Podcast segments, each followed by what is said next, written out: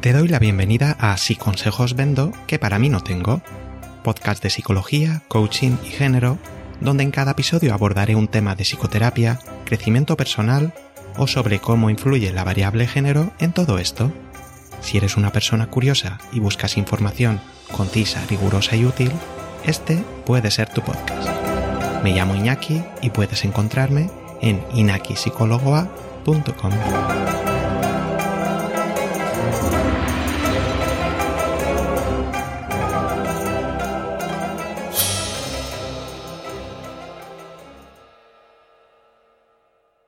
Hola, te doy la bienvenida al episodio número 15. Dentro del apartado de género, hoy hablaré sobre cómo afecta el consumo de pornografía en tu comportamiento. Si notas algo raro en mi voz, no es que he cambiado de micrófono, sino que estoy un poco resfriado. Entonces a ver qué tal se me escucha. Empezamos. Durante los últimos 50 años se han llevado a cabo numerosos estudios sobre los posibles efectos de la pornografía en diversos temas, como la salud mental, las agresiones sexuales, las relaciones románticas, la violencia de género, actitudes o creencias sexistas, la autoestima o autoimagen corporal, etc. En el presente episodio analizaremos algunos de los últimos metaanálisis para intentar esclarecer lo que sabemos a ciencia cierta sobre este tema. Hablaré sobre porno y violencia sexual, porno y adolescentes, porno e imagen corporal y porno y relaciones de pareja o satisfacción sexual. Y no te pierdas las conclusiones finales. Terminaré también con un ejemplo de mala prensa sobre este tema. Te recuerdo que en mi web puedes encontrar el guion de todos los episodios, incluyendo links a los estudios que cito en este.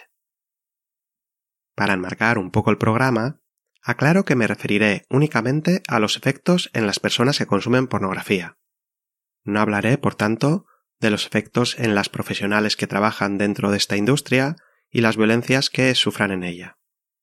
Tampoco hablaré sobre el fenómeno de la pornovenganza, en la que vídeos íntimos se difunden públicamente sin el consentimiento de una parte implicada, que generalmente son mujeres. Venga, pues empezamos con algo sencillo a priori. ¿Qué entendemos por pornografía? Pues la verdad es que no es algo tan sencillo de definir. Quizá una definición más o menos consensuada pueda ser esta material sexualmente explícito que tiene la intención de excitar. Dentro de eso hay una gran diversidad de pornografía, diversidad étnica, de orientación sexual, diversidad de cuerpos, pornografía profesional o amateur, porno ético, feminista o dirigido a mujeres, etc. La gran mayoría de estudios que citaré se centran en la llamada pornografía mainstream, que suele ser heterosexual y dirigida principalmente al disfruto de nosotros los hombres. ¿Y cómo es el consumo de pornografía en la sociedad actual? Según un análisis de 2021, se aprecian diferencias entre el consumo en mujeres y hombres. Ellas tienden a consumir más tarde, en la juventud o adultez, tienden a fijarse más en las caricias y besos y tienden a consumir con el fin de mantener relaciones sexuales con su pareja. Mientras que ellos tienden a consumir más temprano, adolescencia y juventud, tienden a buscar material de tipo más agresivo y tienden a consumir en mayor medida con el fin de masturbarse. Insisto, estoy indicando las diferencias grupales. No significa que, por ejemplo, ellas no consuman pornografía para masturbarse. Lo que digo es que ellos tienden a hacerlo significativamente más. ¿Y por qué motivos ve la gente porno? Según otro estudio, aglutinan cuatro posibles razones. La primera, para excitarse y masturbarse o tener relaciones sexuales. La segunda, para mejorar el rendimiento sexual, por ejemplo, aprendiendo algunas técnicas o posturas novedosas. La tercera, por motivos instrumentales o sociales, por ejemplo, porque mis amigos quedan para ver porno juntos. Y el cuarto motivo sería falta de habilidades relacionales o de gestión emocional, como no tener pareja afectiva o sentir soledad o aburrimiento. En este caso, el consumo de porno estaría más impulsado por la evitación de emociones desagradables, como ansiedad o tristeza, o la búsqueda de excitación en los casos de aburrimiento y quizá esto pueda explicar por qué hay tanta gente, entre comillas, que ve porno en horario laboral. ¿Y cuáles son los principales motivos en el caso de las mujeres? Pues algunas utilizan la pornografía como ayuda visual mientras se masturban o autoerotizan. Otras lo hacen para aprender técnicas sexuales nuevas. Y otras para potenciar la vida sexual con su pareja. Un poco de todo. ¿Y nos excitamos igual con el mismo material? En un estudio proyectaron seis vídeos pornográficos, la mitad de ellos clasificados como dirigidos a hombres, porno mainstream, más o menos, y la otra mitad como dirigidos a mujeres, porno feminista. Durante el visionado midieron la excitación sexual y la respuesta afectiva. ¿Cuáles son los resultados? Los hombres reportaron mayores respuestas psicosexuales que las mujeres para los seis vídeos. Y en el caso de las mujeres, indicaron mayor excitación y menor malestar solo en los vídeos diseñados para mujeres. ¿Y en qué se diferencia el porno feminista del mainstream? Pues en general aparecen cuerpos más reales que te podrías encontrar en la calle, aparece mucha menos violencia, con una iniciativa más compartida, las relaciones sexuales son más realistas, hay un menor enfoque en la genitalidad y mayor en las caras o en las emociones, y hay una mayor diversidad de orientaciones e identidades dentro de una misma escena. Y tras esta introducción, comenzamos con la primera cuestión. ¿Qué tipos de estudios se han realizado vinculando el consumo de pornografía con las agresiones sexuales contra las mujeres? Pues se han realizado básicamente tres tipos de estudios, que son correlacionales, experimentales y poblacionales. Te explico muy brevemente en qué consiste cada uno. En los correlacionales se selecciona un número alto pero acotado de personas y se compara el tipo y la cantidad de pornografía que consumen con otros factores personales, como las actitudes sexistas que tengan, el uso de la violencia en sus relaciones sexuales, etc. En los experimentales, exponen a los participantes a pornografía violenta, a pornografía no violenta o a otro tipo de vídeo no pornográfico, y a continuación les hacen rellenar cuestionarios sobre sus creencias o comportamientos sexuales, o les ofrecen la posibilidad de realizar alguna agresión leve a otra persona, que no son de índole sexual. Y en los poblacionales se analiza la evolución del consumo de pornografía total en un país y se compara, por ejemplo, con la evolución del número de denuncias por agresión sexual. ¿Y qué resultados han obtenido? He recurrido a un metaanálisis de 2020 que analiza estudios desde 1970 hasta la actualidad. Los metaanálisis o estudios de estudios proporcionan un mayor grado de evidencia que los estudios sueltos. Bueno, al grano que me lío. La evidencia existente no sugiere que exista relación entre el consumo de pornografía no violenta y las agresiones sexuales. Y sí sugiere una relación débil en el caso de la pornografía violenta, pero inconclusa, faltan más datos. Vayamos por parte, que el tema tiene bastante miga y matices. ¿Qué entienden por porno no violento? Aunque es una distinción subjetiva, se suele incluir relaciones sexuales vaginales o anales, sexo oral femenino o masculino, y sexo en grupo en distintas proporciones. Ya que se refieren con pornografía violenta, escenas de violación donde uno o varios hombres fuerzan a una mujer a tener relaciones sexuales, y donde ella se resiste inicialmente, independientemente de si al final acaba disfrutando o no. También incluirían golpes, asfixia, atragantamiento durante el sexo oral y eyaculación en el rostro. Volviendo a los resultados. Lo que dice respecto al porno violento es que hay poca relación entre la frecuencia con la que se consume y un aumento de comportamiento violento a nivel sexual. Algunos estudios sí que muestran una mayor relación, y otros ninguna o incluso contraria. En general, faltan estudios más rigurosos y que analicen qué otras variables interaccionan entre el consumo de porno violento y las conductas agresivas a nivel sexual. Veremos más adelante alguno de ellos. Y por lo que se refiere a los estudios poblacionales, aunque con excepciones, sugieren que una mayor disponibilidad de pornografía, sin diferenciar entre violenta o no, está asociada con una reducción de las agresiones sexuales. Ojo, que es un estudio correlacional. No indica que esa reducción sea causada por un mayor consumo de pornografía, pero no avalaría la hipótesis de que a mayor consumo de porno, mayor número de agresiones sexuales. ¿Te sorprenden estos resultados? ¿Estoy acaso diciendo que la pornografía no promueve la violencia contra las mujeres? Este metaanálisis no desmiente que en el porno mainstream se cosifica a las mujeres como mero objeto para dar placer a los hombres, ni que muchas prácticas sean violentas o degradantes contra las mujeres. Tampoco niega que muchas mujeres sufran violencias sexuales en su día a día. Por ejemplo, según un estudio de la BBC, una de cada tres mujeres en el Reino Unido ha sufrido violencia durante relaciones sexuales consentidas.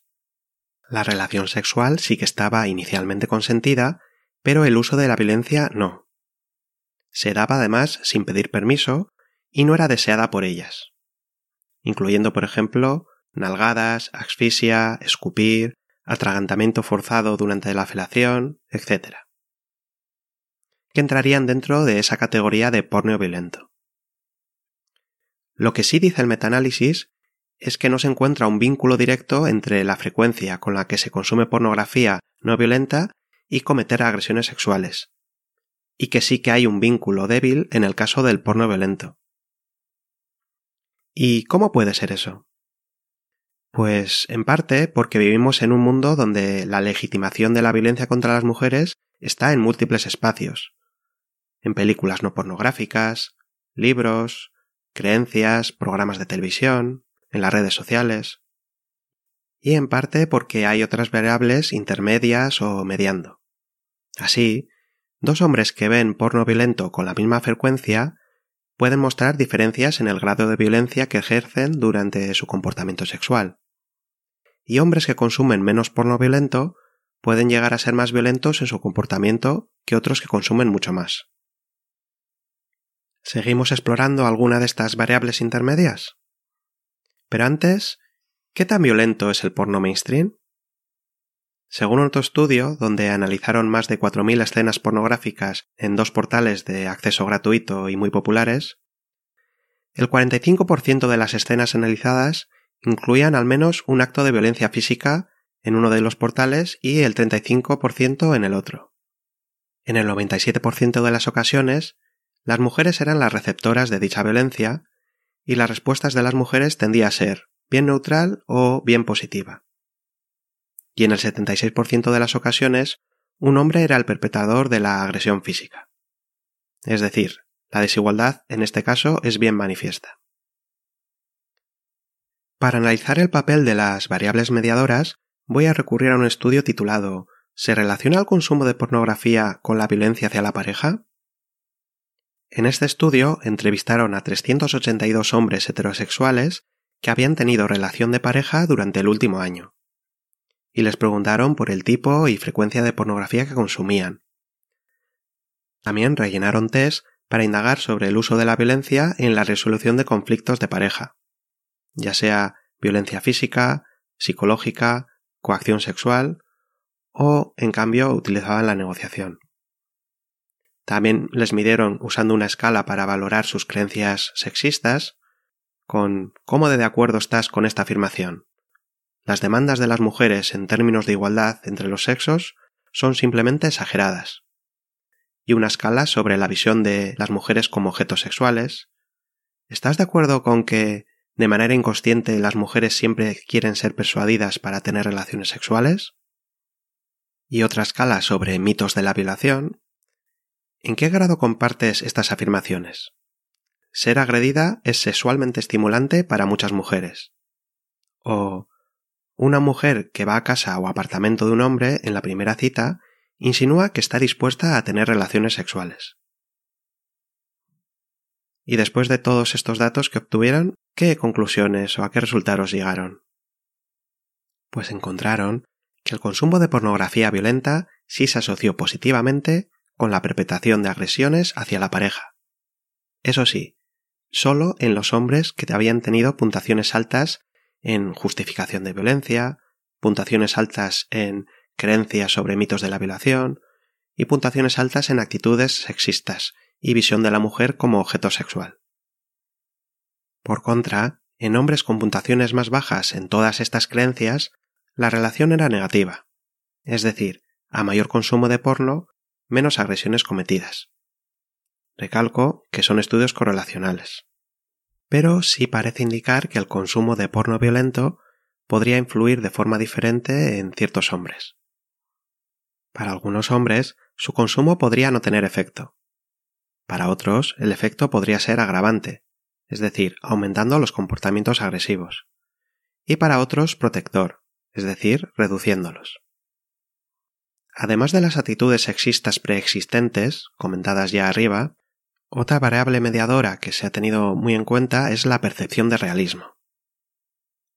En un estudio con personas universitarias en Alemania, observaron que la percepción de realismo en la pornografía era un predictor de coerción sexual, es decir, de obligar a otra persona a tener relaciones sexuales, y también era un predictor de los comportamientos sexuales de riesgo. ¿Y cómo medían la percepción de realismo? Pues valorando cómo puntuabas en una escala de cinco valores entre 1, estoy totalmente en desacuerdo, y 5, estoy totalmente de acuerdo. Y las afirmaciones eran algunas como la forma en que se presenta la sexualidad en la pornografía es bastante realista. Viendo vídeos sexuales, aprendes cómo comportarte en situaciones sexuales. O la pornografía ofrece información valiosa sobre el sexo. ¿Y qué explicación tiene todo esto? Pues según la teoría de aprendizaje social de Bandura, es más probable que los comportamientos observados sean transferidos a tu propio comportamiento cuando los percibes como realistas. En otro estudio con universitarios, dedujeron lo siguiente. Aunque a muchos les gustaba ver porno con prácticas sexuales no habituales, decían que en realidad no deseaban llevar esas conductas a la práctica. Es decir, que para algunos hombres la pornografía podría ser un espacio de fantasía íntimo separado de la realidad. En otro estudio, con hombres heterosexuales, exploraron la relación entre el uso de la pornografía y el nivel de sexismo que tenían. ¿Y qué resultados obtuvieron? Ni el nivel general de consumo de porno, ni el de pornografía violenta o degradante predijeron el nivel de sexismo. En cambio, la percepción de realismo sí que predecía mejor esas actitudes sexistas. Y para terminar con el apartado de violencia en adultos, he de decir que no he sido capaz de encontrar estudios que investiguen la relación entre el consumo de pornografía y el consumo de prostitución, para ver si un mayor consumo de porno se asocia también con un mayor consumo de servicios sexuales. Si sabes de alguno, déjamelo en los comentarios de mi web. Sí que he encontrado, por ejemplo, un estudio de 2003 en el que se entrevista a casi 900 mujeres prostituidas. Y casi la mitad reportaba estar preocupada por hombres que querían que ellas actuaran como habían visto en el porno. Y en una encuesta hecha en adolescentes de 2019, casi la mitad de los chicos indica haber recibido anuncios con ofertas sexuales después de navegar por páginas porno. Y si hay anuncios, hay negocio detrás. Cambio de tercio. Pasamos a la adolescencia. ¿Y qué hay de los efectos de la pornografía en las y los adolescentes? Antes vamos a ver algunos datos sobre su consumo de la mano del último informe de Save the Children de 2020, con 1.750 participantes entre 13 y 17 años. En él indican que vieron porno por primera vez con 12 años y que 7 de cada 10 había consumido porno en el último mes. ¿Y hay diferencias entre chicas y chicos? Ellas ven porno una vez a la semana o al mes, y ellos tienden a verlo a diario. Para ellas, el primer contacto suele ser más accidental, les aparece mientras navegaban por Internet, o lo reciben de otra persona, a veces desconocida, y ellos suelen buscar de forma activa ese primer acceso a contenido pornográfico. Ellos manifiestan que lo consumen por placer y ellas en mayor medida para aprender qué se espera de ellas. La inmensa mayoría, y esto es una buena noticia, tanto chicas como chicos, sí que detecta violencia y relaciones desiguales en la pornografía. pero esto está mediado en parte por la frecuencia de consumo de la misma. Me explico. Entre quienes la consumen con mayor frecuencia, chicos en su mayoría, el 38% no encuentra en ella desigualdad y el 37% no encuentra diferencias entre el porno y el sexo real. Entre quienes consumen menos, esos porcentajes son menores. Por otra parte, el 60% de las y los adolescentes prefieren porno en el que la relación se da en igualdad. Pero quienes más porno consumen, chicos en su mayoría, tienen preferencia por escenas con jerarquías de poder explícito. A partir de estos datos, podríamos deducir que en adolescentes un mayor consumo está relacionado con avalar relaciones sexuales más desiguales. Y en parte, esto lo opino yo, puede deberse a esa percepción de realismo que comentaba antes. Y es que, si se consume porno sin haber tenido experiencias sexuales previas, puede ser más probable percibir la pornografía como algo real. Esto no está demostrado por ningún estudio que conste. Y al percibirla como algo real, su consumo frecuente podría naturalizar o insensibilizar respecto a las violencias allí contenidas. Esto tampoco está basado en ningún estudio, es mi opinión. En otro estudio entrevistaron a 1.700 adolescentes entre 15 y 16 años y que habían tenido alguna relación sexoafectiva en el último año. Analizaron si había alguna relación entre el consumo de pornografía y el uso de la violencia en sus relaciones. Diferenciaban entre los siguientes tipos de violencia física, sexual y de amenaza o extorsión. Y también les preguntaban si eran víctimas o perpetradores de esas violencias. ¿Y cuáles son los resultados? Pues encuentran una relación mediada por el sexo. Me explico. Las chicas más expuestas a porno violento recurrían más veces a violencia física o amenaza que las chicas menos expuestas, en concreto 1,5 veces más y los chicos más expuestos a porno violento recurrían tres veces más a violencia sexual que los chicos menos expuestos. Y a la hora de ser receptoras de la violencia, en las chicas el consumo de pornografía apenas tenía incidencia en que recibieran más violencia, pero los chicos que más consumían sí que reportaban ser víctimas de violencia física o sexual en mayor medida que los chicos que consumían menos. Estos estudios son correlacionales, así que no indican causalidad, y hace falta todavía mucha más y mejor investigación con la adolescencia para saber qué efectos tiene realmente y qué está mediando por ahí. Y también hace falta mucha más educación sexual y de calidad, de forma que la pornografía con la que se encuentren o busquen no cumpla esa función educacional. ¿Qué podría aprenderse en esa educación sexual? Pues a relacionarse más desde el consenso, a quererse bien, a tener una sexualidad saludable, a explorar los gustos propios y preguntar por los ajenos, a expandir la sexualidad más allá de la genitalidad y del coitocentrismo, y a analizar de forma más crítica los contenidos pornográficos mainstream. Cambiamos de tercio nuevamente. Porno e imagen corporal. Según un metaanálisis reciente titulado Pornografía e imagen corporal, una relación compleja, no sería posible confirmar una relación causal entre ambas. Hay resultados contradictorios y seguramente la relación está mediada por otras variables intermedias. Vaya, esto te suena de algo, ¿no? De todas formas, exploraremos algunos de los estudios que citan. En grupos de debate, sí que opinan que la pornografía promueve unos estándares corporales difícilmente alcanzables de manera natural por la persona promedio. En otro estudio, entrevistan a 30 hombres que iban a someterse a una operación de aumento de pene, y aun conociendo los trucos del porno y que los actores tienen un pene mayor que la media, reconocían que la pornografía sí había influido en su decisión de operarse. En este caso, hubiera sido interesante también haber analizado el vínculo entre la masculinidad y el tamaño de pene. Y por curiosidad, ¿cuáles son algunos de esos trucos del porno para que el pene parezca mayor? Pues más allá de depilarse, el ángulo y tipo de objetivo de la cámara utilizada, que las actrices tengan cuerpo y o manos pequeñas para el que el contraste sea mayor, maquillaje, etc. También hubiera estado bien saber si los hombres que recurrían a la operación habían visto otros penes erectos en la vida real, más allá del porno, y así haber podido hacer una comparativa más realista entre su pene y el de la media.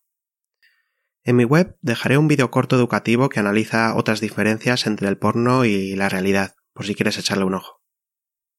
En otro metaanálisis famoso, analizaron los estudios entre 1995 y 2015 que se han hecho analizando el posible impacto que tiene la sexualización de los cuerpos de las mujeres en los medios. Y aquí sí que encuentran una asociación entre la exposición diaria y una mayor insatisfacción con el propio cuerpo, una mayor autocosificación, una mayor tolerancia a la violencia sexual hacia las mujeres, etc. La clave aquí es que analizaron los efectos de la sexualización existente en los medios de comunicación, y no en el porno en concreto.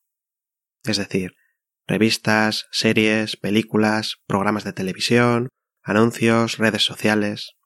Y quizá, y esto lo digo yo, la exposición a estos medios convencionales tenga más impacto que la pornografía, porque el tiempo de consumo de estos otros medios es mucho mayor. Nuevo cambio de tercio. ¿Y cómo influye el consumo de pornografía en las relaciones de pareja? En un estudio bastante extenso, con 100.000 personas en pareja y longitudinal, duró tres años con una medida al año, concluyeron lo siguiente. Entre los hombres, un consumo alto de pornografía en la primera medida o un aumento de su consumo entre la primera y la tercera medida se asociaba con menor percepción de competencia sexual y menor satisfacción sexual reportada por la pareja, ya fuera esta homosexual o heterosexual. En cambio, para las mujeres, un mayor consumo de porno se asociaba a todo lo contrario.